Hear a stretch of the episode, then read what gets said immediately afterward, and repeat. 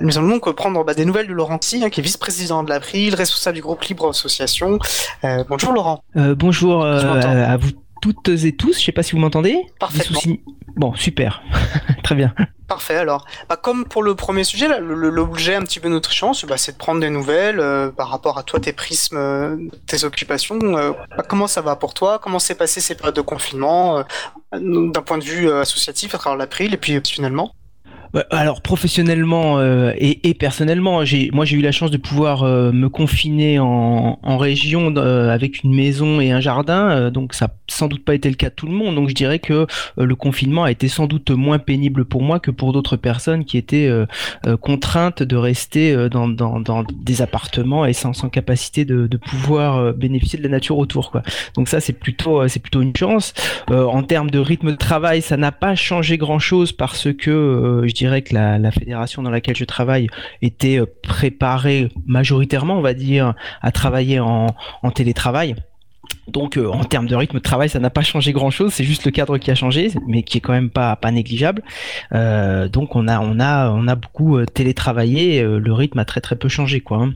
Tu parlais de fondation, bah, c'est intéressant je pense aussi. Donc les MJC, alors est-ce que tu peux nous dire ce que sont les MJC ce sont les maisons des jeunes et de la culture. Euh, c'est une fédération qui est née euh, après la guerre, euh, au sortir de la guerre, en 1945-48. Enfin, je vous épargne l'histoire dans le détail, mais voilà, c'est issu de la suite de la guerre et qui avait pour objet de d'avoir des équipements dans les quartiers. Enfin, alors pas forcément dans les quartiers en particulier au départ, mais en tout cas d'avoir des équipements pour pouvoir au départ occuper les jeunes.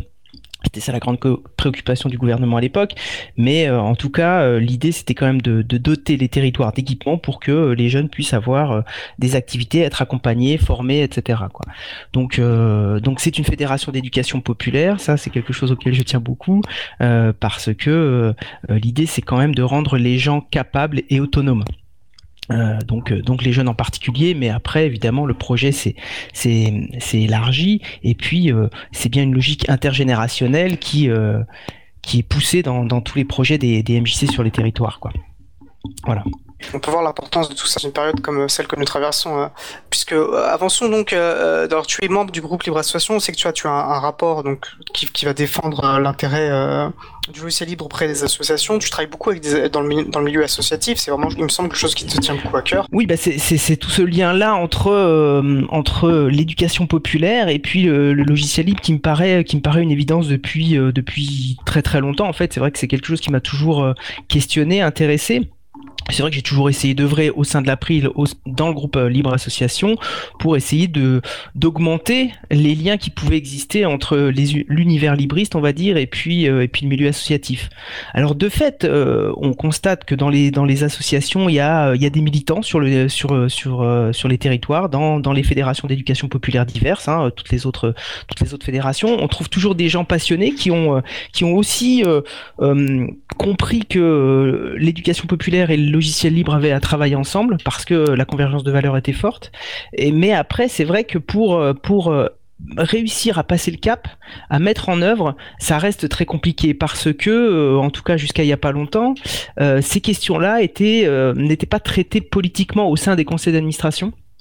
Euh, et c'était systématiquement euh, renvoyé comme question technique, donc euh, qui ne concerne pas le conseil d'administration.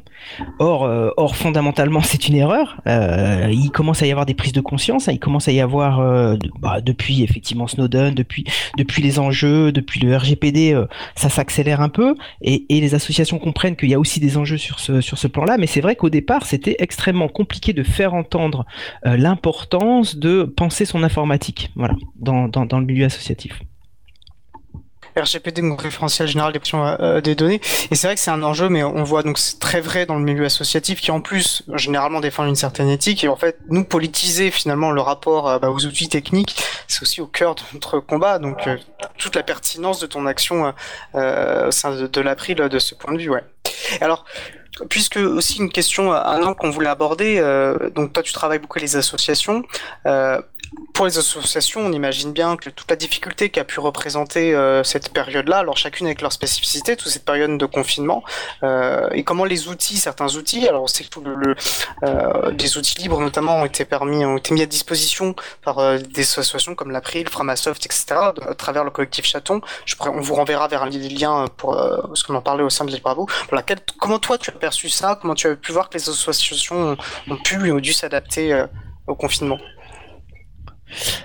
euh, alors il y, y, a plusieurs échelles en fait. Hein. C'est important de considérer les échelles. C'est vrai que euh, par exemple si je prends, si je pars du territoire de, de, du local, une MJC elle est sur un territoire qui en général euh, permet systématiquement la rencontre physique. Et c'est vrai que du coup euh, le travail à distance c'est pas quelque chose qui est dans les gènes parce que il y en a pas un besoin fort quoi. bien sûr on peut on peut coproduire des documents, on peut on peut comment dirais-je organiser une, une réunion une une date de réunion à distance, etc. Mais fondamentalement, la logique d'une association de ce type-là, comme une maison de quartier, comme un centre social, c'est bien d'être au contact avec les habitants, les adhérents.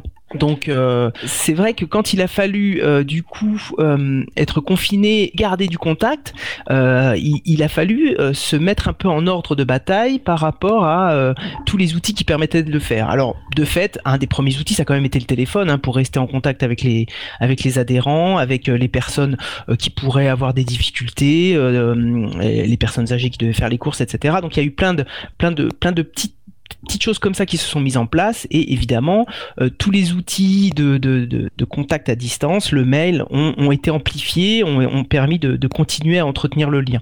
Voilà, c'est entre autres ce qui s'est passé au local. Après, pour l'échelle euh, l'échelle euh, en réseau, quand on est plus loin euh, dans la logique fédérale, on est, euh, euh, on est, un peu plus équipé normalement pour pouvoir travailler avec des outils euh, déjà en place. Donc c'est vrai que on n'était pas complètement préparé, mais en tout cas, je dirais que l'infrastructure principale, elle était, elle était posée pour qu'on puisse continuer, à travailler. Il a fallu faire quelques petits réglages. Ça a permis de, passer en production un peu rapidement des serveurs qui étaient en train d'être installés pour tester, pour pouvoir soutenir les habitudes de travail.